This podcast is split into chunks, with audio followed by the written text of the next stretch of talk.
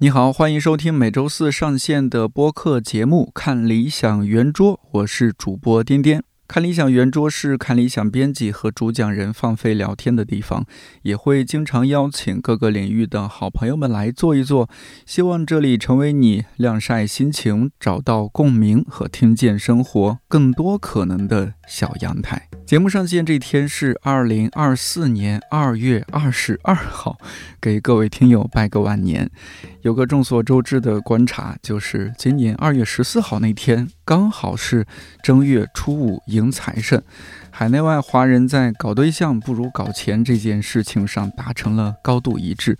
网络上铺天盖地都是财神爷的画像，零星在其中秀恩爱的朋友们，甚至都显得有点格格不入。我想，可能不是因为我们不相信爱情了，而是越来越多人意识到，如今无论爱情还是婚姻，都很难为我们筑起一道永久坚固的生活长城。不知道有没有春节期间被催婚的听友？节后第一期，我邀请到两位看理想的前同事，B 君还有小七。他们的生活在过去几年有个相同的变化是，都离婚了。离婚的原因各有不同，这也不是我们这期关注的重点。我好奇的是，对于相对年轻的九零后一代而言，离婚有可能意味着需要面对和处理哪些具体而微的问题？离婚后的他们如何重新梳理自己的生活，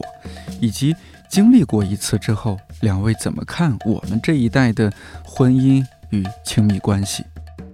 呃，刚刚也说，我们都反正九零后，我是觉得九零后这一代，对于我们今天这个主题离婚，其实不陌生。像小齐之前在新媒体，新媒体推送也经常推送这些生育啦、结婚啦、离婚啦。但是我觉得这样的事情，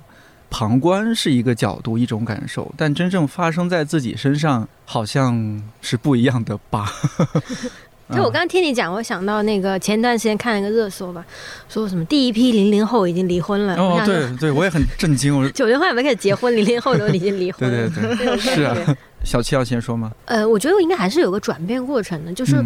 因为我以前会挺喜欢看娱乐新闻的，然后我就会磕一些 CP，就是对我还挺喜欢磕 CP 的，比如说像之前那个宋慧乔跟宋仲基离婚。对对对，因为。那个《太阳后裔》我之前也看过，然后我我觉得他们哇终成正果那种金童玉女的感觉真的是，然后离婚就很震惊，然后有段时间我还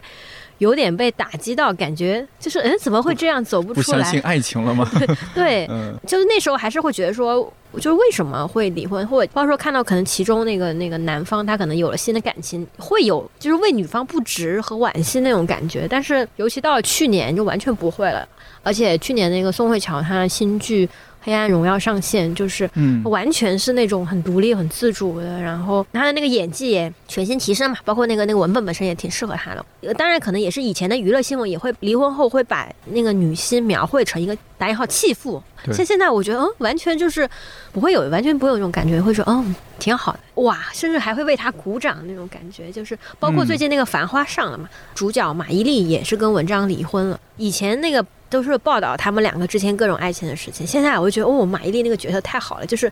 她就是那个上海滩那个神采飞扬的林子啊，就是为什么要成为文章妻子？我觉得文章不配，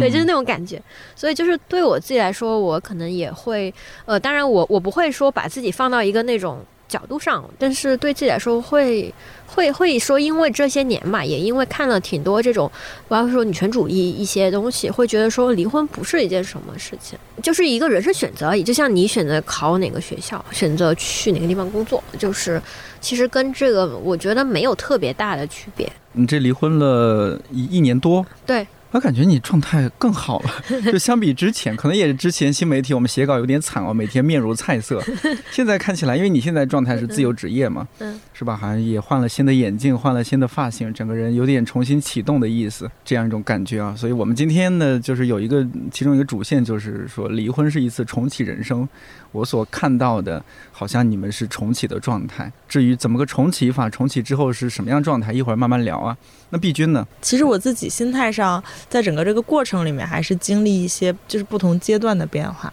从一开始自己确实有点就是没办法接受，嗯嗯，因为对我来说还是一个比较突然发生的一个变故吧。嗯，然后可能因为之前的节目里面也有聊到过，然后。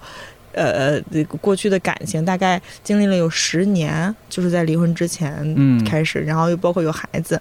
对，然后原本我自己其实是生活在一个就是不管是说我自己想象出来还是怎么样，反正就那个时候那个生活状态，然后我觉得是一个很就很美好的一个嗯生活状态里面的，对对对，然后们旁观也觉得是啊，对我自己也是这样去感受那个时候的生活的，就觉得自己在一个比较好的一个情感跟婚姻的状态里面，然后留在北京生活，在北京组建了自己的家庭，然后是一个很稳定向上的一个状态。之前嗯我一直在那样的一个状态里面，然后所以其实遇到离婚的这个变故的时候，自己第一时间是没有办法接受的，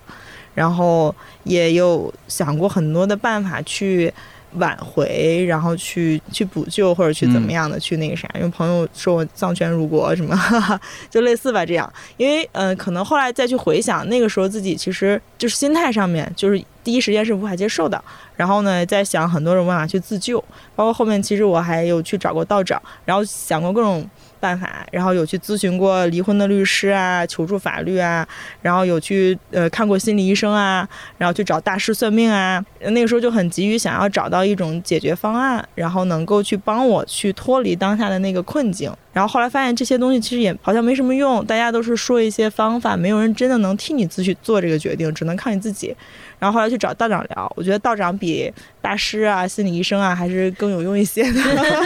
对，虽然也没有起到什么实质性的作用吧，然后但是确实 嗯对道长用他一贯的那种看待问题的方法去开导我也好，或者帮我去解答我的一些疑问也好，我觉得还是对我自己还是有帮助的。所以其实我第一时间遇到离婚这个变故的时候。像一个落水者，然后去急于去抓住离自己最近的浮木去自救，然后离我最近的那个浮木呢，就是我过去经历的那个婚姻跟感情的状态。我觉得那个是我能够想象的好的一个状态，所以我很迫切、很急于要回到那个状态里面，所以我就去做出各种各样的努力也好，去想要去试图去挽救，去回到过去那个状态里。但其实那个时候自己没有认识到已经回不去了，后面又经历新的阶段，就是慢慢的去接受跟认识到确实已经回不去的那个状态，然后去探索说，那我接下来的路该怎么走，然后我怎么样可以有一个更好的一个未来的一个状态。所以其实心态上也有经历这样的一些不同阶段的一些变化吧。嗯，对，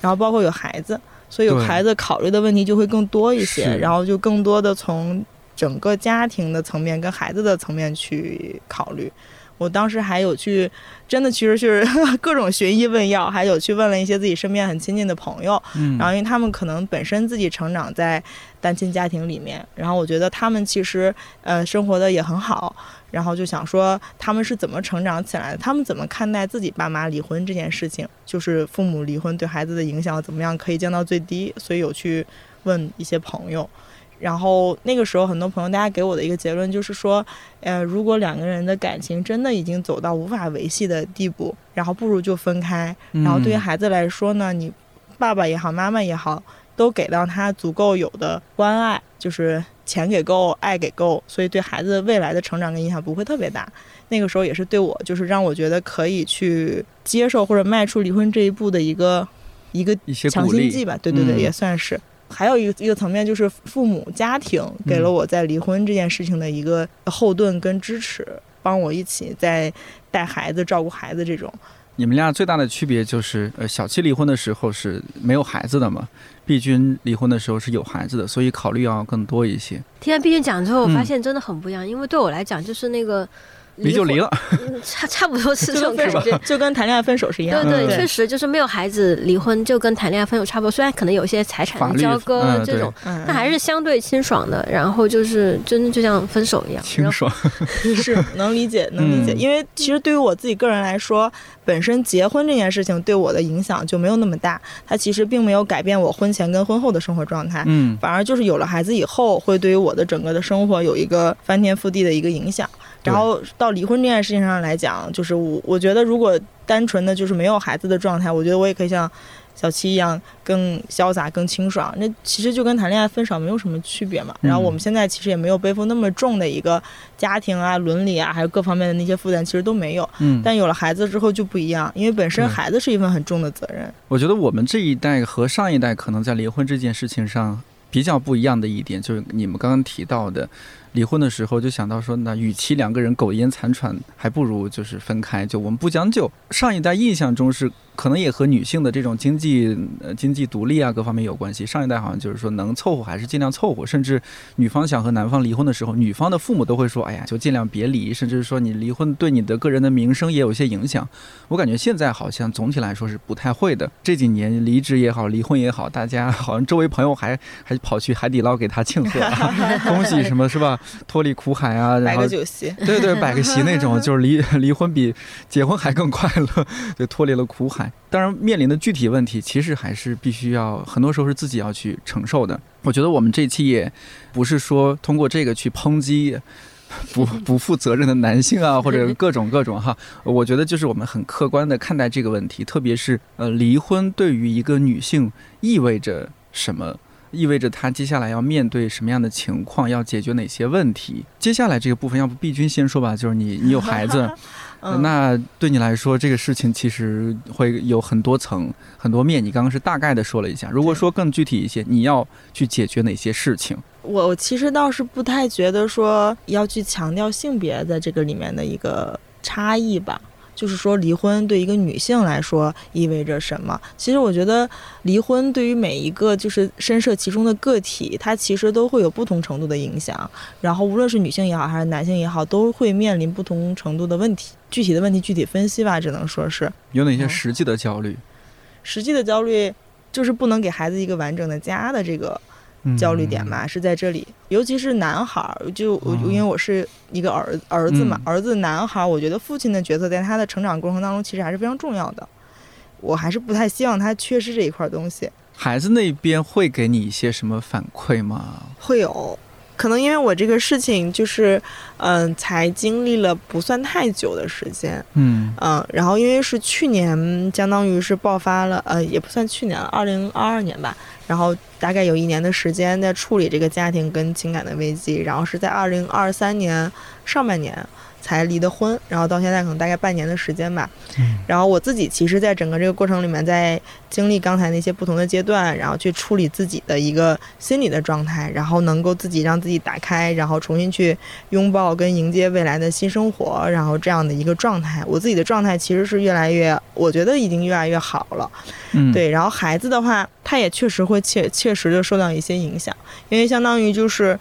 呃，离婚之后是我跟孩子从原来的家里面搬出来了。首先，我觉得就是整个这个环境的变化对孩子来说其实就是比较大的一个影响。他离开了过去三年他自己就是生活的那个空间，他熟悉的那个空间，所以他就会有一段时间会经常问我说：“那个，哎，说妈妈，为什么我们要搬家呀？为什么我我们不跟爸爸生活在一起了呀？”就会问这些问题。然后在我自己还没有处理好我自己的心情跟心态的时候，其实我就很难用一种很妥善的方式回答他。那个时候就会选择就是应付过去，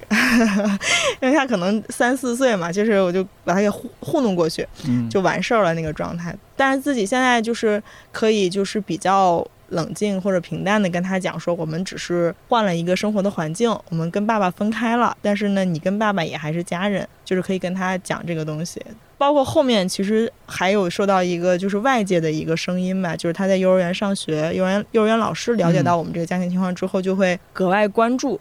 关注孩子的状态，然后也会找我谈话。我自己觉得可能并不一定是因为受到离婚的影响啊，但是老师就会说他在幼儿园可能很敏感啊，呃，自己经常午睡的时候会哭啊，然后会想妈妈呀，然后会说我爸爸只有想我的时候才会来看我呀，会说这样的话。当然，我心里面不太相信说孩子一定是因为离婚这件事情对他有了这样的影响，可能因为他本身的性格的敏感啊，或者说其他的一些因素，我不愿意把这两件事情划等号。但我也其实会在心里面犯嘀咕，说他到底受到离婚这件事情影响有多大。然后，所以在平时日常的，就是跟他相处的这个过程里面吧，会尽量就是很轻松的去谈到这些事情，谈到爸爸妈妈的分开啊，谈到他的爸爸跟他的关系啊什么的，然后也会去鼓励他，就是跟爸爸。呃，相处，然后在有时间的时候回到爷有爷爷奶奶老家，然后跟爷爷奶奶多相处啊，去联系这个亲情跟感情的东西。我也不希望在他未来的整个的成长里面会缺失掉一整块的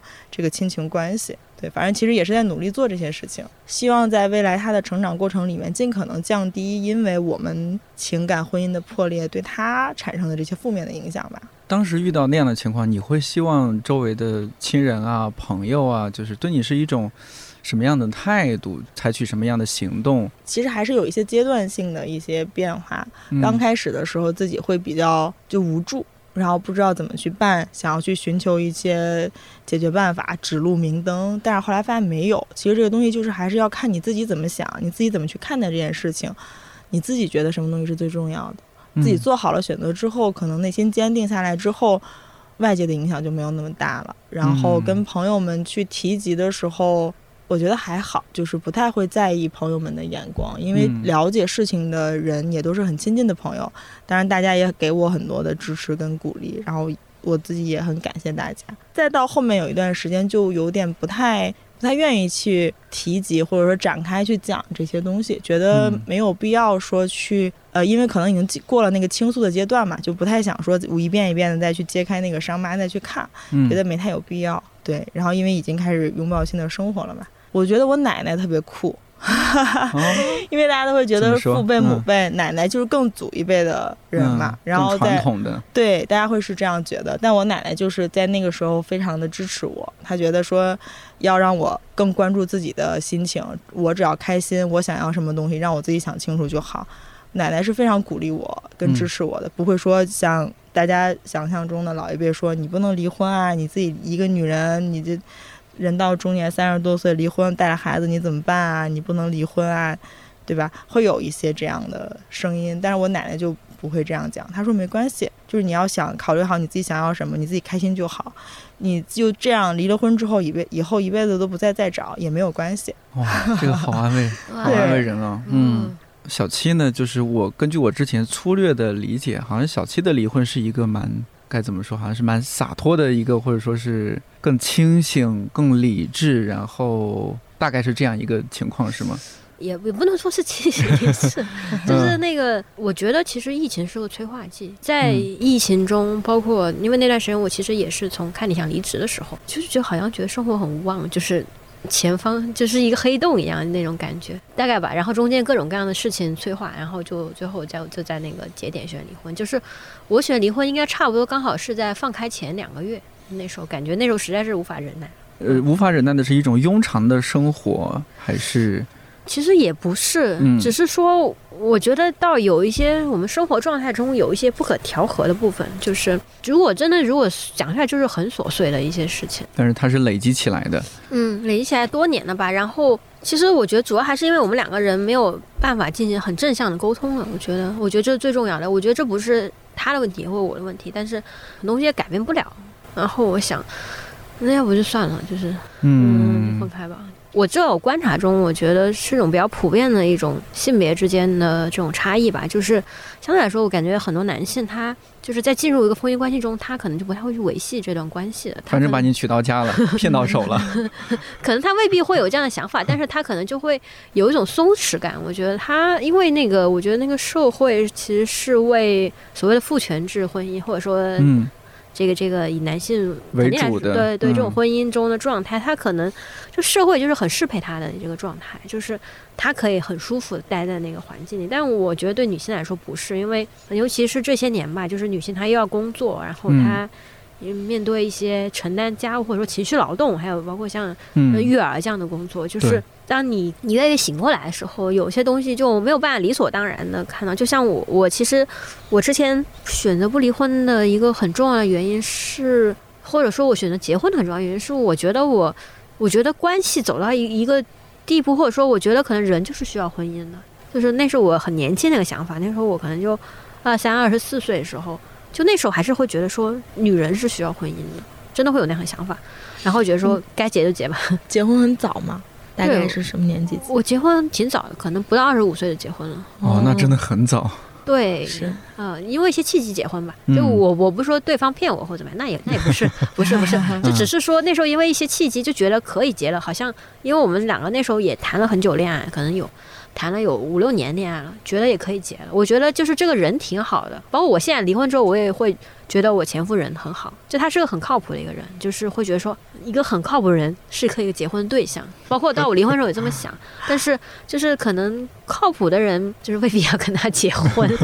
可能当朋友也挺，就是对，当朋友也蛮好。对，因为真的就是是就是，就像我刚刚说，就会有一些难以沟通的部分。我觉得真的不是谁的问题，但是呃，人跟人之间，他的我觉得人跟人的那个思想刚硬是不一样的，嗯或者说他的那个那个状态，还有包括，其实我觉得很重要是我们两个那个沟通模式是不一样的。就是一个很好的人，他私德也没有问题。但是他可能就是沟通方式上会有点问题，这是客观存在现象，我觉得是这样。所以就是嗯很有可能两个人结婚的时候是觉得啊相处非常好，磨合的也非常默契了，嗯，但是可能在结婚之后生活几年，也不是说拉开差距，而是说好像变得不太一样，然后有点无法沟通了。是吧？甚至这是一个很有可能是一个很常见的现象，只是比如说故意忽视它，或者视而不见，回避这些问题。对，或者就是嗯说，之前你觉得那个磨合的很好的部分，其实我觉得会有一方的那个妥协、啊、妥协和情绪牺，牲。对，只是那时候我觉得很多女性，或包括我自己吧，很多女性会觉得说这是正常的，嗯就是因为社会告诉你说你当那个妻子是那个角色。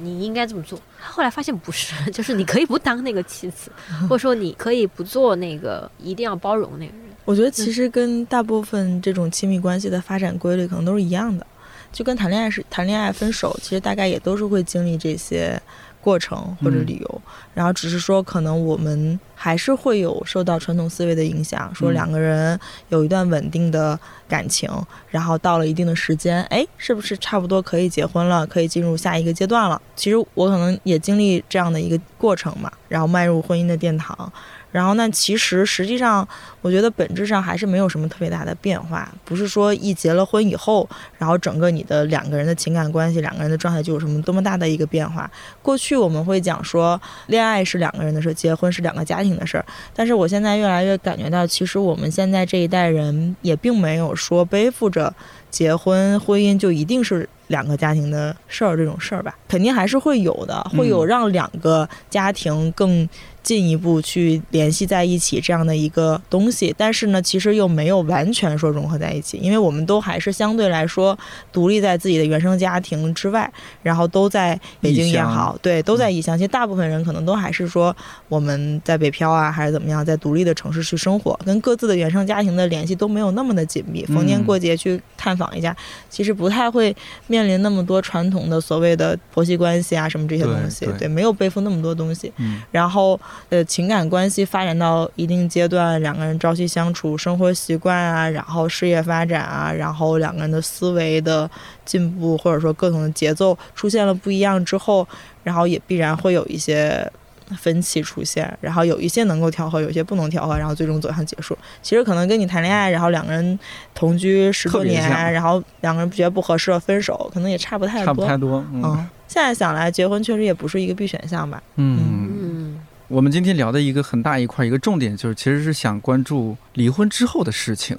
呃，离婚前肯定有各种各样糟心的事情，就我觉得还是不要让两位去回忆这些糟心的事情了。确实也过那个嗯倾诉对阶段了，不想讲了，，嗯，就是不要再讲那些了。我也很想更多关注是重建生活这一 part，就是那些事情也处理差不多，我们毕竟还要生活下去啊、有孩子也好，没孩子也好，那接下来要面对那些事情要要去怎么做呢？这个部分，我想、嗯小七先来说一下吧。好像你是先考了个驾照，驾照很早就考了，我我是就是在离婚之后吧，我就是嗯把我开车技能捡了起来，就是就像那个那个那个五十岁阿姨自驾游一样，嗯就是 苏敏阿姨还是对嗯对，然后我就开车到处去玩了，哇，真的太爽了，就是自己掌控方向盘，然后自己想去哪去哪，然后那种感觉真的太爽了。我家人对我说，女孩子其实没有必要开车，或者说开车挺麻烦的，或者说说一个女孩子可能也没必要开车，你让男的开就行。但是我发现完全不是哦，就是 你你当那个驾驶员和坐副驾是不一样的，因为坐副驾的话，你可能就得看别人脸色，或者说你得就着别人时间，还有你要麻烦别人嘛，你要出去包车司机，其实也不是很方便，而且尤其包车司机很多都是男的，很贵，而且很贵，就自己当司机的话就是。想去哪去哪，然后就确实是利用了离婚之后一长段时间吧，就是到处去玩。比如说我到一个地方，先去先去看那个地方的那个关于那个地方的一些地方风物志，然后看它历史，看它人文，然后我再去选那些，比如说一些古迹，或者说一些那个当地人的生活那种聚落这样的去看，就是看到了以前完全没有看到的世界，就是哇，那个世界很开阔。就是到现在我还保持这样习惯，就是定期会去哪里玩，然后也会去做一些很深度的，包括说。那个，比如说当地的一些村落，它的发展历史，或者说那个，我去研究一下那个建筑本身带什么形态，或者说看一下那个建筑史上它的一些规律，或者说看一下那个园林风格，就是类似这样的。然后我去找一些那种不是很多人去的点，然后它它又很有很有历史底蕴的一些地方去玩。然后这样的过程就让我就是真的很快乐和开心，就纯粹了，就是这可能是我离婚之后。很大一个事情，然后工作上也是慢慢捡回一些自己想干的事情，做更想干的事情。然后生活上，我觉得一个很重要一个点就是我从原来家里搬了出来，然后学会独居生活，就是很长一段时间。然后包括自己面对一些，比如说水电呐，还有各种各样的房屋问题，然后自己处理。其实这一个点是我在离婚之前我觉得很难的点，因为我其实之前还是就是生活上很依赖我前夫，然后。他也是一个呃很强的一个动手能力的人，然后我也一直觉得说，就男的会机械这种，对。然后我其实老实说，对于我要单独自己搬出来还是有恐惧的，就是我我其实心理上会害怕，会说这这些问题怎么办？就是我不会啊。但后后来发现其实也还好，就是包括像小红书啊，那个还有那个油款上很多那个教学视频，是的，是的，都是你的生活指南。对对对。然后其实你自己处理，大不了就氪金呗，找个什么电。工来处理都不难，就是 就是都可以解决。其实独居还挺好的。呃，感觉是你会抽更多的时间来照顾自己的爱好啊、兴趣啊。除了开车去旅行，还会做什么样的事情？我印象中你是因为你前一份工作是好像和自然有关系，以及你我印象中你是一个电影爱好者，是吧？这些方面有没有做更多的事情？有，就是看了很多展和电影，就是泡在电影院里面，就泡在影展里面，就是到处看影展，然后到处看电影。这个也是之前在婚姻当中很难去完全放开去做的事情。是因为我。前夫他会说：“你为什么要出去看电影呢？你在家看就行了呀。”就因为他比较宅嘛，然后他就他他希望我在家陪他，这当然无可厚非。但是我又很享受那种去电影院跟大家交流，不管是说跟影迷朋友也好，还是说去电影院享受那个完全沉浸式的一种类似朝朝圣一样的那个面对印象，对感觉。他其实之前也有经历过，但他会觉得说现在他可能会觉得他更想跟我两个人在家里看。但是我又不是单纯的这么想，我就觉得说，哎呦，有个影展，我一定要看，不可错过呀！这是有这种心态，嗯，我就看了大量电影，对，然后也是喜欢历史和文博，也大概也是从离婚之后开始吧，就是就是深度的看各种东西，之前只是有一些了解，嗯，现在就是专门去看这些东西，就是享受一种。探索未知世界，未知世界。其实你也有继续在为看理想新媒体撰稿嘛？嗯，对吧？然后去做一些可能同事们没能去做的一些采访，比如二零二三年采访了，应该我们很多人都很喜欢的大导演诺兰。那那一次应该应该很开心吧？作为一个影迷来说。对对对，因为。拿着几亿美元 case 的一个导演，就是他的状态就还挺不一样的，挺惊艳的，精英的，挺白男精英的。我得坦白这么说，嗯，但是作为一个观察吧。那一个是离婚前和离婚后啊，然后另一个是从这种朝九晚五的朝九晚六的职场到一个更自由职业者的状态，接触的人是不是也会变化很多？会，然后就是我会觉得说比较深的是说，我其实去年一年我花了很多时间去走。就中国到县一级的这样的一些地域去看一些人文风物，或者说看一些当地的一些生活，我感觉我了解了一些以前完全不了解的事情，包括说，比如说一个县城它是怎么运作的，包括里面人的生活状态，嗯，就真的跟在他人生里面很不一样。当然，我感触最深点还是我我我得必须说，就是中国最好吃美食在县城，我得这么说 就地域美食吧，在县城，你你不说那些舶来品，什么日料什么的。所以这么回顾的话，你会不会觉得？好像之前过的生活是是有点悬浮的。嗯，对、嗯对，因为之前就生活在一个套子里面，就那个套子就是社会主流他所希望你过上的什么上班、结婚、生子那样的生活。嗯，但我我可能性格吧，我就不喜欢过那种生活。就你觉得整个是这些，你觉得整个这些变化是离婚带来的吗？还是其实只是他给了你一个机会，让你能够更真实的去面对跟寻找自我？其实我觉得确实是离婚带来的，因为就是虽然我们会说那个没有孩子，就是或者说就是对很多现代人还有离婚跟分手一样，但是就是确实你在婚姻中会不自觉的会觉得说那个家庭你还是应该要去维系的，你你应该工作，你应该有稳定的收入、稳定的生活，然后你来维持那个家庭。起码在我上段婚姻中是这样子，当然现在可能会更开放的婚姻关系可能对，但起码在我上上还是挺传统的一个。中国式婚姻的那样一个框架，所以你你你会为了那个框架不自觉的规训自己，说我不应该有那样的念头。包括当然另一半也会给我这样的反馈，他会觉得说你你应该，我们应该就是在家里当对快乐的夫妻，嗯，对。然后那很多念头其实是会被自己自我局限掉了，就是因为婚姻这个事情，不是说是因为另一半，我是说就是婚婚姻姻这个嗯本身嗯就是会不自觉会带来这种规训。婚姻这个概念或者这种形式本身。对对对对对，而且坦白来说，你得住到那个房子里，你得付房贷，这就是很现实的问题。呃，那你为了房贷，可能也没有办法过很自由的生活。嗯嗯，所以嗯其实其实婚姻，呃，或者说离婚这件事情，对你来说还是一个比较有仪式感或者比较重大的一个转折点。对，对我我会觉得说我我之前过的一切我都可以不过啊、我就是想去试一下，我想过什么生活，就是都试一下。现在生活的状态里面，工作和生活让你觉得特别满意的地方，还有哪些方面？对我现在生活中，我现在最满意的一个状态就是我，就我最近迷迷恋上插花，哦，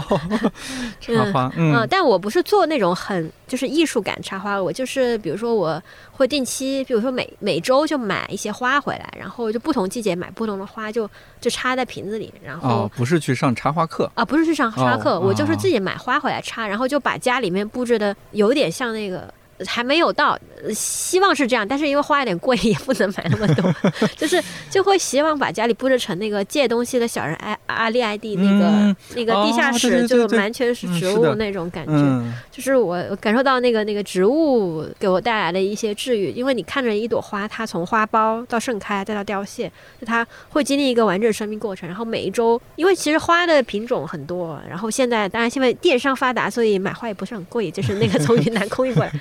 所以就是比如说我我现在就是冬天到了，我刚插了几束郁金香，然后冬天那个洋牡丹也很便宜了，它就会。它那个开放的那个就像一个那个那个斐波那契数列一样，就是那个花有很就绵密的那个那个花纹，然后就每周欣赏这些美，就让我有心旷神怡。就这些都是我离婚之后做的事情，就是因为之前会可能你你你在那样空间里，你就是另一半他可能不希望你家里有那么多东西，或者说就是我自己也没有收拾的很好，就老实说，就以前就是。会有各种各样的事情嘛，现在就是自己生活，那可不能将就，就是 面对自己是不能将就的，那就好好过生活。听小七讲完，我觉得个体的经验就还真的每个人都有自己的故事。嗯，对，因为也许大家乍听下来，就可能比如说我结婚啊、生孩子啊，好像走在了一条传统的道路上。然后包括我刚才讲说自己在一开始不能接受离婚这件事情，情感上受的伤害，然后可能是一种就是对于。传统上面的一种就是所谓的受到颠覆的这样的一个影响吧，但其实反而我不是，就我不知道我这么理解对不对啊？从小七刚才讲自己的故事里面，我我感受到，可能在之前的婚姻里面，其实小七会比较受到传统观念的影响跟束缚，然后包括自我的成长里面自己观念里的一些束缚，还有就是来自另一半也好，来自家庭也好一个束缚。过去的婚姻其实对你来说是有一点就是违背你自己本心的一些东西的，所以其实你选择结束它、离开他，是你更面向自己的一个选择嘛。然后可能不能用潇洒来去定义它，嗯但确实对你来说是一个很大的一个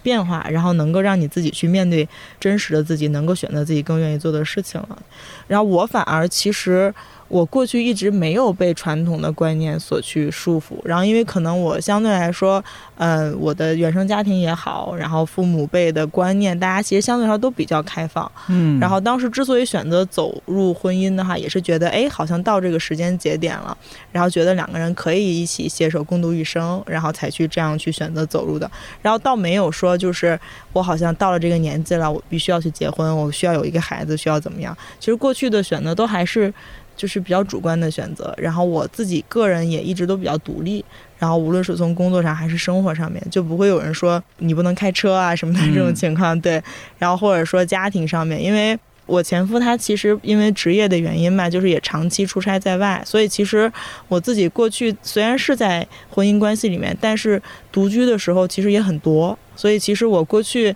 就是在婚姻状态里面的时候，也有很多的时间是属于自己独居或者自我的那样的一个状态的，就反而没有说就是被那个关系所束缚。所以其实我自己也一直觉得，说我过去应该是生活在一个比较。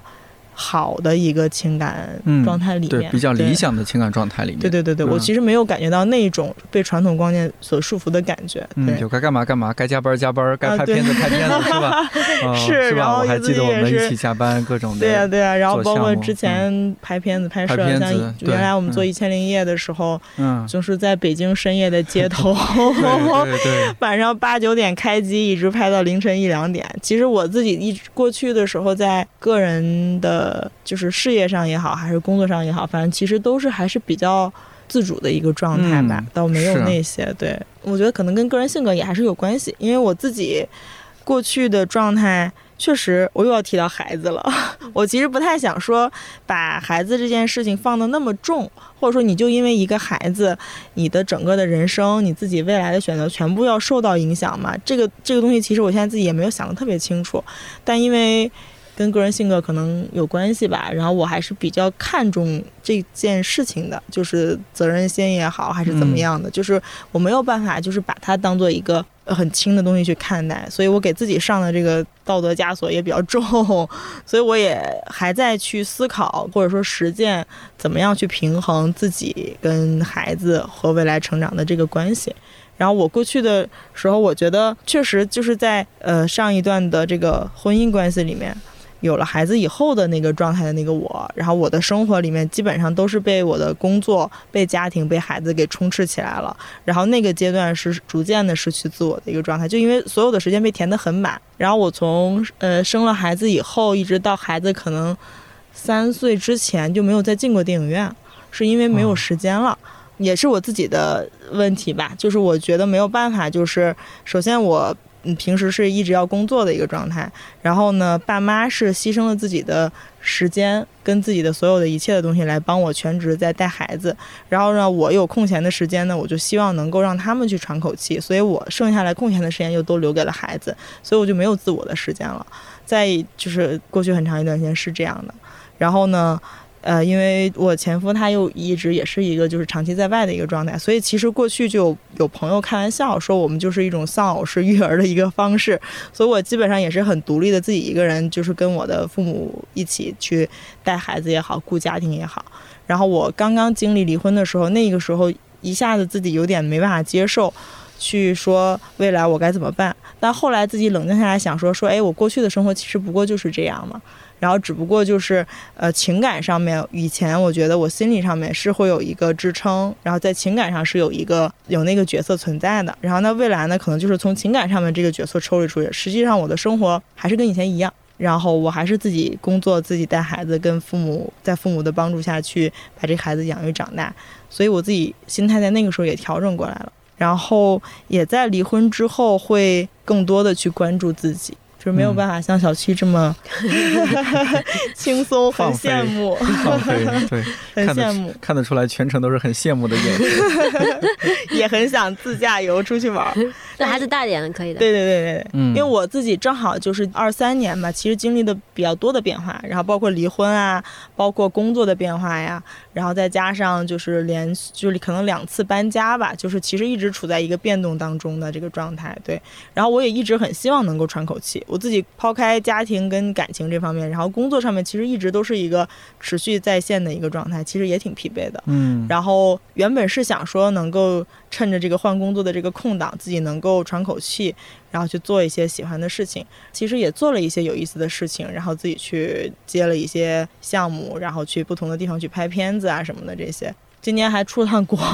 就没想到疫情之后出第一次出国去了蒙古国。哦哦哦，去了蒙古，其实我自己是很喜欢，就是呃我出去走走。对，喜欢嗯出去走走，喜欢我们这个工作的这个状态的，然后也很适应出差。但是因为另外一方面就是孩子的这个因素，总还是会觉得说长期在外跑，然后会让孩子更加缺失。因为原本就已经是单亲家庭了嘛，要总不能让他 就是变成孤儿吧。然后所以还是说，其实还是需要换成一个相对稳定的一个状态，然后能够有更多的亲子陪伴这样的。嗯，对，其实孩子他现在已经在补足我在亲密关系上缺嗯失的一些东西了，然后会体谅你。对他越来越长越大以后，然后我们俩就可以一起去做更多有意思的事情。嗯，然后像基本上有时候有时间的周末啊，然后我就会带他一个人，我们两个人进山里面去过一个周末，然后嗯我就把它称作就是跟妈妈的约会，就类似这种。嗯然后呢，他现在也可以长途旅行。然后我们今年就是也在错峰跟家人一起去了一趟海南，然后去带着孩子去海边玩儿什么这些。我觉得未来他应该也可以陪我走更多的地方。嗯，一定可以的，可以的一定可以的。嗯，工作方面还有生活方面，你刚刚说自己也在逐渐找回自己，具体是怎么个找回法？或者说你觉得自己应该是什么样子的？因为听起来还是得也要照顾孩子啊，然后也得体谅你的父母辈他们 带帮你带孩子的辛苦，这一点好像是和之前变化不大的。对，好像是这样的。我最近也越来越发现是这样的。前一段时间有经历过一小小的一个放纵吧，然后去蹦迪了，倒没有去蹦迪，想要去学街舞来着，但是没有成功，主要是没有坚持下去。对，可能时间还是就是那么多。嗯、最近的状态稍微有一点点疲惫，但我觉得心态上会有一些，还是会有一些变化的。对，因为我觉得就是其实这个就是我，我是没有办法完全抛下这些东西去真正的去。享受，对，咱也不能算是享受吧，反正就确实是，就这就是我，我没有办法真正去抛下所有的这些东西，去完全只顾自己的感受的。嗯，对我还是跟过去一样，我还是希望就是父母在给我这么大的支持跟支撑以后，他们能够尽可能有时间让他们去放松跟喘口气。嗯然后孩子本身也是我的责任，就是养育孩子本身第一责任人就是他的父母，嗯无论其他的人。呃，姥姥姥爷也好，爷爷奶奶奶奶也好，都没有办法替代这个东西。所以，其实既然我有了这个孩子，我就应该去承担起作为母亲的这个角色。妈妈又很重要，对，嗯所以我觉得也没什么。然后我自己想做的事情跟想要放松的那个状态，其实也可以在这个里面去寻找。可以未来就是跟孩子一起出去玩啊，然后一起去看世界啊，应该是会有更多不一样的一个体验。毕竟你本来是有啥兴趣爱好？我已经很长时间没有什么兴趣爱好了，就是其实确实被工作跟家庭充斥着，然后就所以之前其实有尝试过想要去释放一下，想要去探索一下，比如说去学跳舞啊，嗯。然后比如说自己想去学潜水啊，然后也很想滑雪啊，嗯，然后就是因为种种原因没能成型，没能成。对，是吧？就因为说到碧君，给我的感觉，我就可能用四个字来形容碧君，给我感觉就是勤勤恳恳。对，因为他和我们对和其他呃，当时有东哥啊，然后现在还有也还在看理想，像荷叶啊，是吧？都在你们一个视频部门嘛。这三个人一个比一个勤勤恳恳。对，我就觉得每天都在工作，好像是东哥还起码我觉得东哥有非常文艺的一面，好吧，随手拍照啊，或者也去看一些演出啊。我觉得碧君就是。除了工作还是工作，看到的，我记得之前我们做一个什么项目，你去内蒙还是哪里拍，就是当时那个那个民谣类的一个视频节目，嗯嗯嗯，对对，新四季歌。对对对，然后还裹着军大衣啊，哆哆嗦嗦的，特别苦的一个对形象，对，后来也听当时的一些节目嘉宾也说啊，你们同事啊在那儿可辛苦了，这那的，对，有说到毕君。对啊，就给我是这样一个印象，觉得你又是工作狂，然后我也想，可能是自己就真的那么爱工作。这没办法，这主要咱人太少了。但是要说想当年，那新四季歌跟一日谈那个时候两个项目同时在做嘛，嗯然后在半年时间一个人做完两个节目，我我当时觉得得要疯了。也没有办法。但我自己其实确实能在这些工作过程当中收获快乐，嗯然后不论不论是之前做一千零一夜，然后一千零一夜跟道长一起工作，然后跟导演啊，我们制作嗯团队的小伙伴们，大家一起在北京深夜的街头，我觉得其实现在想起来都是美好的回忆。啊，对，很珍贵的回忆。像嗯新四季歌那会儿也是嘛，咱们做那个嗯民谣真人秀的节目，跟不同的就是民谣音乐人，嗯然后有小韩跟象征作为主持人，我们一起去两天一夜的这种旅行，苦是很苦，但是也很快乐。对，因为我自己确实喜欢喜欢这一行，只能嗯这么说。对对，毕业这么多年也一直在这一行。对，因为我嗯本身自己是学摄影跟编导毕业的，然后就是也一直在做这个东西，就在这个过程本身其实是能够有一些正向回馈的，所以就嗯还好。可能还是工作性质不同，对因为毕竟还是快乐的像能出去，就是接触不同人。哎，像之前写新媒新媒体 就是每天看数据和文字，就没没有点输入人。像以前做一千零一夜，然后在北京，其实大家老会说你有没有见过凌晨四点的什么洛杉矶、什么武汉、什么这那个的，就是我们经常会见到凌晨四点的北京。然后那个时候你会感觉到，就是一个城市从喧嚣的状态到这个安静的状态，然后也会看到就是不同的形形色色的人群在这个街头上面，其实还是挺有意思的。嗯然后我们会知道，就是北京的哪一条街在什么时间节点长成什么样子，然后夏天有树荫的遮挡，这个光线是什么样的，等到冬天之后，它就变得光秃秃了。对，脚底下踩着北京的初雪，然后道长在那儿讲书，其实对我来说都是还是挺美好、挺快乐的一些回忆。嗯对，我我想做这种工作，是吧？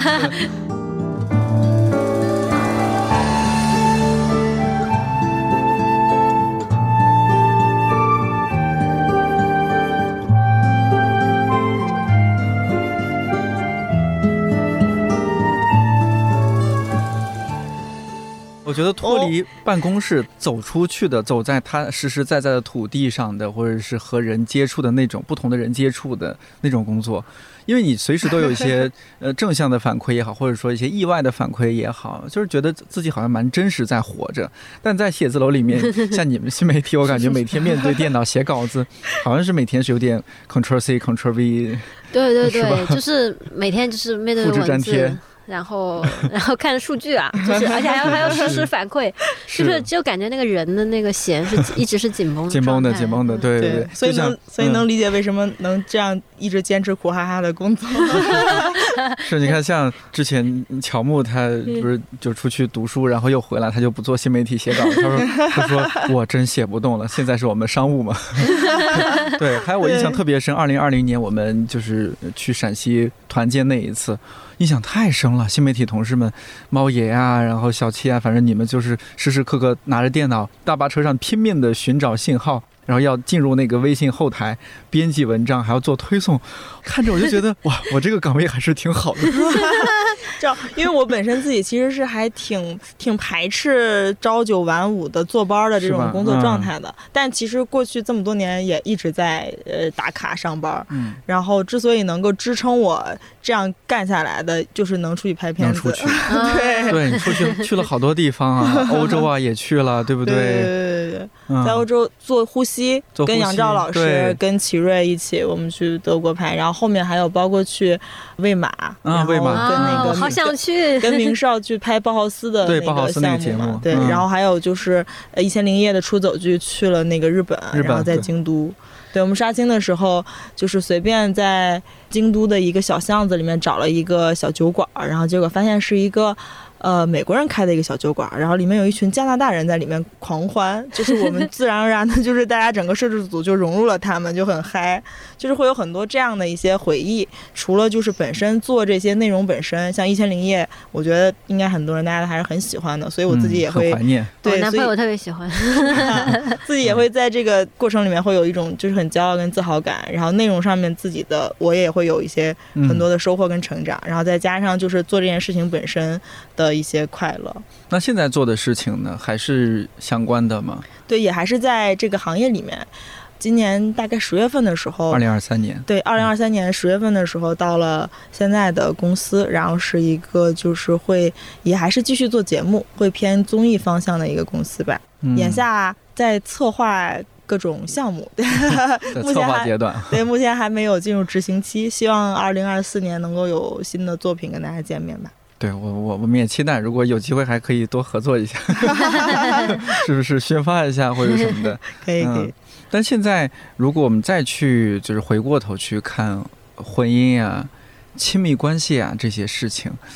你们会和就是结婚之前未婚的状态，当时看这些婚姻和亲密关系会有什么挺大的不一样吗？我觉得肯定还是不一样了，因为确实也经历了不同的阶段，然后自己的想法也会有变化，不能说是成长吧，但我觉得肯定还是不一样了。对，嗯像以前，其实坦白讲，以前我没有想过自己会离婚。对，我也想问你们这个问题来着，就是你们结婚的时候会不会有没有想过自己有一天会离婚这个事儿？就如果我自己，我真的会想，特别是我们这一代好像离婚率是非常高的，哈。就是上次是没理想编辑部也做过一期和梁永安老师的对谈说，结婚嘛，一次结对的可能性很小。我其实没想过自己会离婚，因为是嗯。也受原生家庭影响吧。我爸妈感情就特别好，嗯，我爸爸妈妈是自己彼此的初恋，而且在他们那个年代是自由恋爱的，哇那就是很难得。可能我们父母辈更多的是经人介绍啊，然后这种。他们是自由恋爱，然后又是彼此的初恋，然后感情也都很好。当然，这么多年肯定是有一些吵吵闹闹的嗯存在嘛。然后，但这么多年两个人也是相互扶持着，然后又一起创业，然后一起支撑着走到现在。我是从来没有想过自己会离婚的，但经历过之后也觉得其实也没有什么可怕的。我觉得婚姻和离婚这两个东西都没有必要被妖魔化，嗯嗯，就是各自的选择。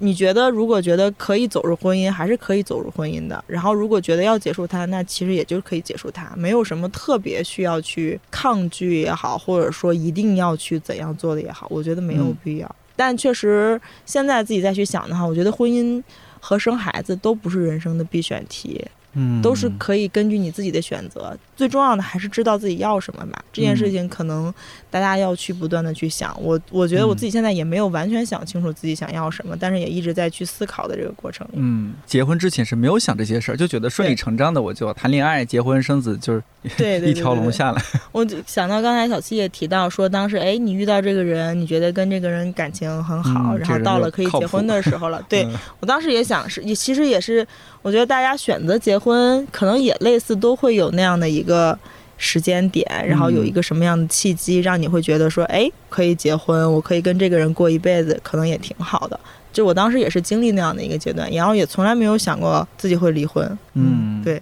经历过这么一次婚姻，会对就之后啊，会对婚姻或者说是对男 男生男性失望吗？那倒也没有，我觉得都还嗯是具体的个体的问题，还是要具体问题具体分析吧。然后对未来，我就还是就是永远真诚，永远就是有期待。然后也嗯。期待会有更好的亲密关系，然后是不是还要继续走入这个婚姻的关系，也要看下一段感情的发展。我觉得，嗯。就我现在也并没有排斥他，说我一定未来就不再结婚了，嗯，或者说我一定要马上再结婚，我觉得都没有，只是说比较开放的一个态度，对未来还是有期待。对对对，哎，我觉得这样反而是一种更健康的心态，就不要因为这个就对人就失去受伤了，对，真的说受受伤从此以了，后就嗯，出家了 我。觉得这就是咱们也随着年龄增长，就逐渐变得成熟。小七呢，你你你对婚姻和亲密关系会有什么新的嗯，看法吗？就是我觉得刚刚毕君他其实猜的很准，就是包括他说我之前会受传统观念束缚，就确实是，就是包括我在结婚那个节点，我觉得我可以坦诚，其实我对我前夫那时候，我觉得可能已经没有爱情了，但我对他是一种信赖的亲情，嗯嗯，然后那时候也觉得要结婚，就是觉得说好像不结婚对人家来说不是个交代啊，就是这种感天觉。哪，不是一般都是男生会这么想吗？说哎呀，我这耽误了人家姑娘那么多年青春，我总得给人家个交代，要不结个婚吧？就总之就是那时候就选择了结婚，就是确实，我觉得这也是我觉得挺抱歉的点，就是我其实我在选择婚姻结婚的时候，我对婚姻并没有一个很深的认识，包括说对他对自己对亲密关系都没有，就是觉得说应该结婚。然后我就结婚，因为我觉得跟对方交往很久，觉得有这个责任，就觉得结婚了。我觉得其实不用抱歉，因为我觉得大多数人在真的决定要结婚的时候，都不一定有对这个婚姻或者亲密关系有多深的思考。嗯，嗯是是啊，嗯是啊，反正就那时候就选择结婚，结婚的时候确实也没想过离婚的事情，就没想那么多，就先结一下，然后 然后结结婚之后，包括说可能包括像我的另一半，或者说就是很多观念吧，会让我觉得说我有维系这段关系的责任，就真的就是责任两个字，就是包括可能我前夫他也就是他也会认为说这段关系是他的责任，所以他会也付出很多那个，包括说现在也好，或者说他会经常会说，就是我们两个肯定会在一起的，就他会说这样的话，就是确实这样的话是会让让人感到安心的，所以我也很长一段时间就是处在这样一个关系里。但是我发现，就可能越到后面，包括我自己也会有一种这种心态，就是我说我要有责任去维持这段关系。但是越到后面，我会越来越发现说，不行，不能只有责任，就是就是责任会消磨两个人的状态，尤其是到后面那个。当那沟通很不顺畅的时候，就责任反而变成了一种枷锁吧，对自己枷锁，就是很想逃离，但是又被他束缚住。所以后面离婚之后，可能也对亲密关系有了新的看法，包括说，因为我现在也有了新的感情状态吧，就是也有一个新的男朋友。然后我觉得现在来说，我们两个的关系还是一个比较健康的一个亲密关系，就是。就当然我们也会吵架，但是我们会对彼此说出彼此的不满，呃，或者说我觉得你哪里做不好，就是很多时候我们就是当下就说了，或者就是比如说在当天就说，说我今天觉得不太舒服。就当然有时候我们可能不一定当天解决这问题，但是可能第二天就吵架，或者就是讨论一下，就是或者说吵完架第二天又平静下来，大家彼此讨论，可能就把这一章就是嗯，坦白翻说对对对。说说过就翻篇了，嗯就是现在挺经常一个状态，但是也会有，就除了这个吵架之外，也会有很多鼓励的部分。就比嗯。如说，他会跟我说，说我看到你最近的什么什么付出，我会觉得你很好，然后我也会跟他说，我觉得你怎么怎么样做的挺好的，就是很多交流，不管是正面的反馈或者负面的反馈。我觉得就是这个真的很重要，就是、嗯。所以就是相当于我们现在的关系不是通过一种婚姻的责任来维系，就是通过两个人人与人之间互相的尊重对和理连接解，，对对对、嗯。和连接，然后包括我们可能因为也会有，比如说因为各种各样工作啊，还有生活上各种，因为毕竟我们现在也是一个异地的状态，然后也嗯会有很多的这样一种拉扯吧。但我们也有很多时间是就会大家也会找很多时间去在一起，然后也就是也会为就是说彼此去考虑很多事情，然后包嗯括说可能比如说经过一段时间，现在这关系我觉得也是一个比较稳定的一个状态。然后我觉得我完全没有去害怕婚姻或者亲密关系，但我确实会在过往的经历中，就是我可能会知道说，真的要正视自己的情绪。就是我觉得正视自己情绪，不只是对自己的尊重，也是对对方的尊重。不然就是当你憋到一个点的时候，你如果不说出来，就像我、我们之前那个关系，就我们最后就直接就分开了，其实也是对对方一种伤害。对，嗯，就是我觉得这样真的挺不好的，因为当时我们两个人都没有，就是我在之前那段婚姻中的时候，嗯，我们两个人都不怎么说这种事情。我觉得表达，对对对，嗯然后到最后就就是它就不可收拾，然后它就爆炸了一样。嗯，我觉得现在这样挺好，就是你有什么东西你就说出来，就像气球一样放气嘛，你就不会到爆炸那一天，然后嗯你就放弃充气，放弃充气，是是，就是是还是维持了一段，我觉得是一个比较好的状态。然后我我会觉得好像变得更充盈了，就是而且我我也是在这段关系中收获了很重要的点，就是就是我意识到，虽然这个人他是我生命中很亲密的恋人，但是嗯我我更应该注重是自己，就是这这是我在之前的婚姻关系中没有没有收获的的部分，包括他也会鼓励我，就是因为我我之前有段时间老实说我我是很孤独的，就是包括离婚之后，我因为离婚损失了很大一部分朋友，但是我我又会告诉自己说，我都离婚了，我不能过得不好，就是也也会反向规训自己，说不行不行，我一定要状态要比离婚前好。就是要达成某种所谓的潇洒那种大女主的那种 模板，但是后来我也意识到，就是说，就是这个其实像上野千鹤子写那个孔若一样，就是我发现我就是在孔若，就是嗯。就我不能接受说我离婚之后好像我我状态不好，但是嗯。我应该我其实我可以去客观的看待它，就比如说我确实是可能因为离婚我丧失了之前很大一部分那个亲密的那种，我刚刚讲那个无条件信任状态，其实呃虽然我从婚姻中所谓的脱离了出来，但是我必须要说那个无条件接纳状态也还是很能给人安心感的，还有包括嗯。说以前的朋友关系，其实是一种安全感的来源对对，对对对，嗯。嗯，现在我觉得必须得面自己去面对了。我我前段时间那个泰勒斯威夫特那个嗯，文章里面哦，文啊章，对对对，我说一下最近看理想那篇嗯，关于对 Taylor Swift 的文章是你写的，对对对，嗯然后哦熬夜写了个大稿，对，然后里面有一段我觉得挺好的，他就是泰勒斯威夫特那首歌，他他就是说孩子，你得自己面对世界了。我在里面写会说，就是这并不是一个恐吓式的话语，而是说你面对世界当然会有不安全感，还有那个不确定性，呃，没有人给你托底了。但是你当你拥有这些不确定性的时候，你同时也拥有了自主的权利。这也是我，或者也是我男朋友有一段有有一天他跟我说，然后我突然好像有点感觉被点醒，因为我跟他说我没有很好朋友，我觉得很孤独。然后他说你才是你自己最好的朋友啊。嗯，然后啊我想，这句话很棒，嗯我想说，嗯，确实是，就是，所以我我我可能在离婚之后我有一段时间，我就是可能所谓疯狂交朋友，就是那种状态。现在又反而好像有一点冷静下来了，就是我现在会花更多时间去独处，就是嗯去自己想问题，就是去思考。我觉得我现在还挺享受这种状态的，就是那个《一代宗师》里面那句话，我就说了，说见天地、见众生、见自己。我感觉现在就是因为见天地就是到处去旅行嘛，见众生就是不停交朋友。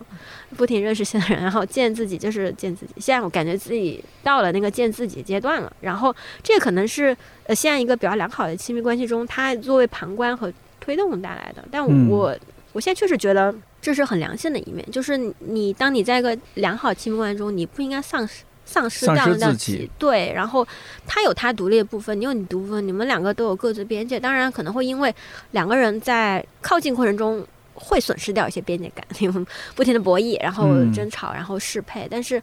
两个人都还是保有自己独立的个体。我觉得这个是不管是不是有婚姻关系，这都是一个亲密关系的一个基石吧。我会觉得说，可能婚姻关系，我现在会更多，我觉得它会跟经济还有跟那个国家制度联系在一起。比如说那个上前段时间那个上海千鹤子，不是因为他要去照料那个、那个那个叫老老教授，教授，嗯然后选择跟他结婚。结婚，嗯我觉得我可能会更偏向他的状态，就是可能我会像他那样去看这个婚姻这个状态，就是嗯可能会变得更审视，或者说一个剖析者的视角去看他。就是对于我自己要不要，我可能没这么想，因为现在到也现在也没到结婚的时候。然后，但看婚姻可能更多就会变成一种以自己为手术刀去剖析婚姻这个制度，会变成嗯这样一个状态。对，就是感觉自己，嗯，我就是个挺好的一个社会学案例，分析一下自己，大概是这种状态。看婚姻是这样。你说会不会还就是二十岁谈恋爱和三十岁谈恋爱，人的状态也是不一样的？就除了说人和人肯定是不一样，有些人二十岁也许就蛮成熟了，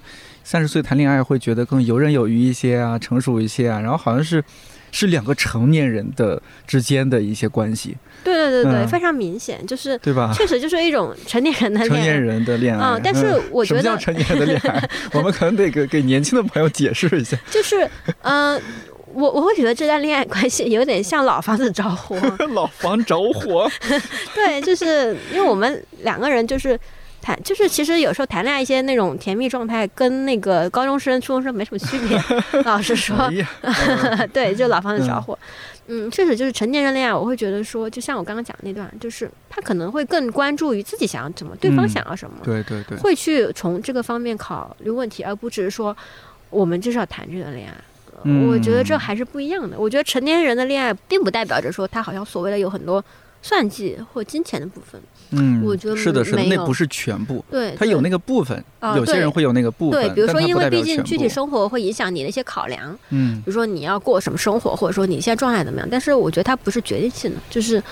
最决定性的还是我刚刚讲，就是两个人的自我到底是什么，然后你们嗯俩是不是真的喜欢上对方真正的自我，然后你愿不愿意说。你们两个互相的不停的沟通，不停的保持自我，同时又为对方做一些小小的改变，就是不停的改变，然后不停的呃，有些生活习惯可以保留，有些生活习惯可能就会迁就一下对方，更多的理性跟思考吧。对，包括我其实跟刚跟我男朋友谈恋爱的时候，他就是个超理性人，什么什么他会跟我分析什么我们要先进行什么约会阶段，还不能确定 关系，什么他说约会阶段要了解彼此，然后再进入什么恋爱，然后才能同居，什么什么什么多久才能 什么，嗯。然后我然后我我说你你你这个是什么恋爱手册什么理性人，然后他说什么他会说什么一段关系需要一些时间，然后才能什么什么什么才能建立，就是就听着很海王渣男这种言论。然后我当时我一直在想，哦，这个这人莫不是个高段位海王吧？我也想，我也想，我也想，这不对劲。后来现在现在可能感情也比较稳定，在回看这段这这个这个这个阶段的时候，会觉得，嗯，其实还挺有道理。就是你你你可能要很理性的去。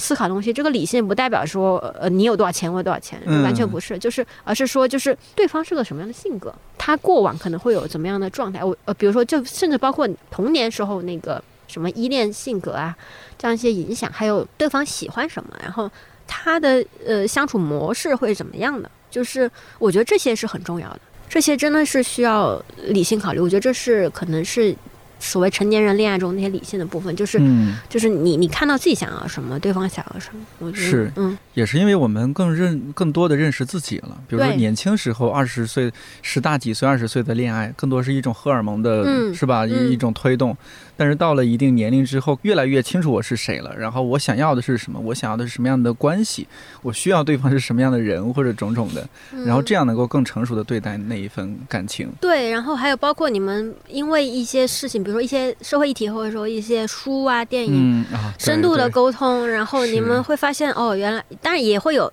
爱好的不同了，但是也会有，比如说，嗯，我们就深入交流对某本书或某个电影的一些看法，然后每个人每个人视角，就是这样的沟通中，就是它更多也是一个朋友的关系。是的，是的，嗯，我觉得好的恋人、好的亲密关系一定要先是好的朋友。毕 毕竟，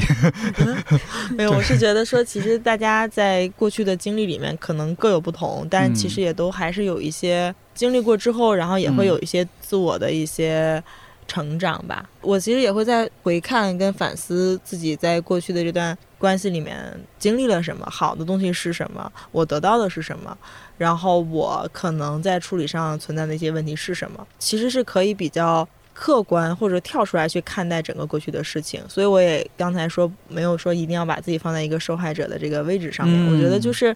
一段亲密关系它的这个走向的问题，一定也不是一方任何一方的一个问题吧。我其实也会自己去回想，说，哦，我过去其实是什么样的一个角色？我在哪些方面在做？就我可能，其实我可能从一开始就也没有很想得清楚自己要的东西是什么，然后在处理两人关系上面，然后有一些层面上可能有一些讨好性的人格啊，然后呢，但也有一些层面上，其实我也在得到了很大的，就是我自我性格和我自己喜好的一个。其实我是被尊重的，也是被尊重的一个状态，就是我有很独立的，就是可以完全按照自己喜好去做事情的一个这个空间，其实也是有的。所以其实我也会觉得说，过去是有在一个积极跟正向的一个关系里面。其实我过去的那那一段感情里面有很多跟小七现在的关系也有类似的部分，所以它其实总还是有它的两面嘛。它最终走向了一个结束的一个结局，肯定还是后面出现了一些问题。然后可以再去回看这个东西，然后觉得自己未来也可以再怎么去做，倒也没有到那种就是反思到那么深刻的一个程度吧。但是我觉得是可以，就是比较客观的去跳出来去看这些关系的。你们会更谨慎的进入婚姻了，会不会？好像现在是开放的，就是过去可能确实有那样一个阶段，觉得说，哎，好像恋爱最终的走向就是好的恋爱，或者说一个。积极的感情应该是要走到一个，嗯，婚姻是他的一个结果。现在其实确实不会这么想。就比如说小七，你现在谈这个，然后如果说将来没有走到一个婚姻的结果，你觉得也完全 OK？我觉得 OK，甚至我觉得我们俩可以谈一辈子，就是也可以，太好了，或者分开也可以，都还可以，就是。好像没有必要一定要婚姻，就是我觉得两个状两个人的关系的状态是怎么样，其实两个人是能够知道的。对，不需要婚姻这样一个东西。当然，如果说不得不，比如说像上签字那样需要签字什么的，这个是非常现实的考量。对，如果那样的话，也许会吧。嗯，我觉得也是开放的，就是可以结，也可以不结，不一定是一定要有一个什么样的结果，也可以谈一辈子的恋爱，也可以。跟同一个人谈一辈子恋爱，也可以跟不同的人一直谈恋爱，我觉得也都挺好。对，嗯，那你们经历了过去这么多事情，会想对周围的这些朋友们有什么关于婚姻方面、亲密关系方面的忠告和建议吗？我觉得，不管是你结婚也好，还是离婚也好，它其实都是一种变化。嗯，因为你选择了这种变化本身，就会将要去面对这个变化带来的一些结果。像你结婚，你就会选择跟另外一个人的家庭有更紧密的联系，然后你们两个人需要去学会一起共同的去生活，就是而且是一个长久的、更紧密的一种状态。所以其实是要做好应对这种变化的准备吧。包括离婚，其实也是离婚，其实也一样会面临，比如说生活空间上的变化，交际就是朋友圈子的变化。然后经济上面的一些变化，然后甚至说抚养孩子各方面的一些变化，它其实都是变化。自己在做这个决定的时候，想想清楚自己最看重的或者更想要的东西是什么，然后能够去应对未来的这些变化。其实我觉得会比较好吧。总的来说，我觉得婚姻和生孩子 都不是必选项，但是如果你想要，也可以去做，这都没有什么问题，没有必要去妖魔化它。对，以及人的一生就是要注定面对各种各样的变化。是对，我觉得我过去二零二三年的关键词就是变化，离婚、换工作、搬家，就其实一直处在这种变化当中，所以到年末这种状态会有一些疲惫感，然后会有一些就是比往常更加渴望一种稳定跟平稳的一个状态。对，但只是现现在这个阶段，然后未来我觉得生活的各种可能性都还是存在的，我觉得还是要拥抱他们。对，也是期待那些可能性发生的，对对吧？小七呢？我其实跟冰冰想差不多，然后我会觉得说，觉得大家结婚要谨慎。对，结婚要谨慎。对，倒不是说婚姻很可怕，是就是离婚多少还是就像会有些变化和震动。就是像我选择离婚之后，我觉得最愧疚的一点就是。啊，可能伤害了我前夫家人们的一些感情，就是前夫的母亲是个很好的人，然后他们家人都还挺包容我的，嗯，然后离婚之后他们也没说什么，就是只是怎么能说离就离呢？就是还是可能老一辈还是会挺惋惜这些事情的。然后我对我多少还是会有些愧疚，就是因为你选择结婚之后那个状态确实会不一样的，就是双方家人的期待也会不一样。我觉得还是尽量。就是 可能，可能你你可能你多少还是会受到这些的一些心理负担的一些影响。我觉得对，确实还是挺愧疚的。老实说，这个有时候想起来会有点难过。其实我我其实，在那个过程里面，在这方面还经历更多的一个撕扯，因为涉及到孩子。嗯，然后嗯，就是可能因为具体的原因吧，然后我的家庭方面，包括爸爸妈妈，都对我有很多的支持，然后完全尊重我的决定啊，什么这些关于孩子的抚养权。争不争孩子抚养权，未来怎么教养，他们会帮我去支撑跟付出的这些事情，他们都非常的支持我。然后另外一方就是相当于我前夫那一方，他的家庭上面其实也受到了比较大的一个冲击，然后他的父母就尤其不能接受这件事情，因为对他们来说。我们过去的那个生活状态就是我的爸爸妈妈跟我们一起在北京帮忙带孩子，然后呢，前夫的父母是在老家的，所以他们其实离我们的生活会稍微远一点。然后对他们来说，他们看到的也都是好的跟正向的一面，然后又有一个可爱的孩子健康的成长，他们就更加不能接受那个状态。然后，嗯，相对来说也是一些传统的思维吧，所以在那个过程里面，对他们的情感伤害也比较大。然后他们也包括在整个过程里面，也跟我有很多很多的沟通，很希望就是能够就是让我们能够，嗯，我觉得离婚这件事情本身它确实是一个伤害吧，它不能完全算是一个积极的一个改变，它还是会有消极的部分的。不管是我们作为亲历者的伤害，我们周边最紧密的家人受到的伤害，其实肯定是有的。对，所以就是主要就是说，大家结婚要更谨慎。虽然说网上会有很多相对比较极端一些言论，比如说不婚不育保平安啊，或者什么，但是生活是各自的，自己要看自己的情况。以及，比如说，有时候家长也会说我们说，哎呀，你总说要想的很成熟了，或者说条件很成熟才结婚，但人一辈子都很难说想的完全清楚，或者说你条件绝对成熟。我也能理解家长说的，但是真正出现什么情况的时候，那些代价很多时候是我们 这些在婚姻当中的人去承受的。我我还是比较建议可以积极的去解决这些东西，就是无论是你自己不想结婚，或者你想结婚，然后你在身边有什么样的阻力，也许来自父母，然后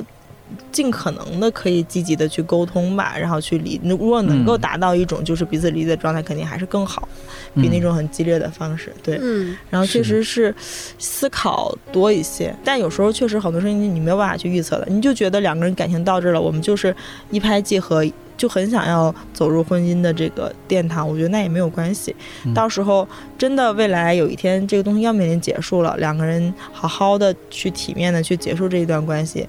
也好。是看到毕君，就是现在，我觉得你心态还是很好的。对对对，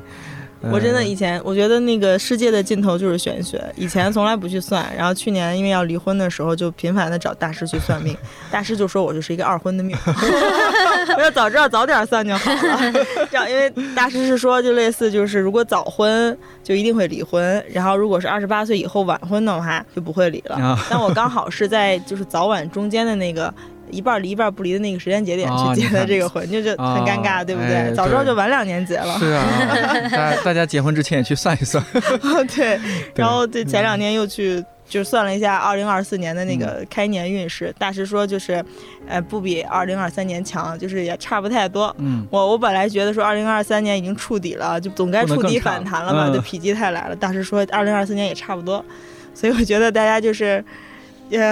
大师让你降低期待，这样你就会惊喜。对，或者实在不行，我建议你换个大师。对，换个大师。其实也可以，其实也可以。不同的大师说的不太一样。再再找道长聊一下。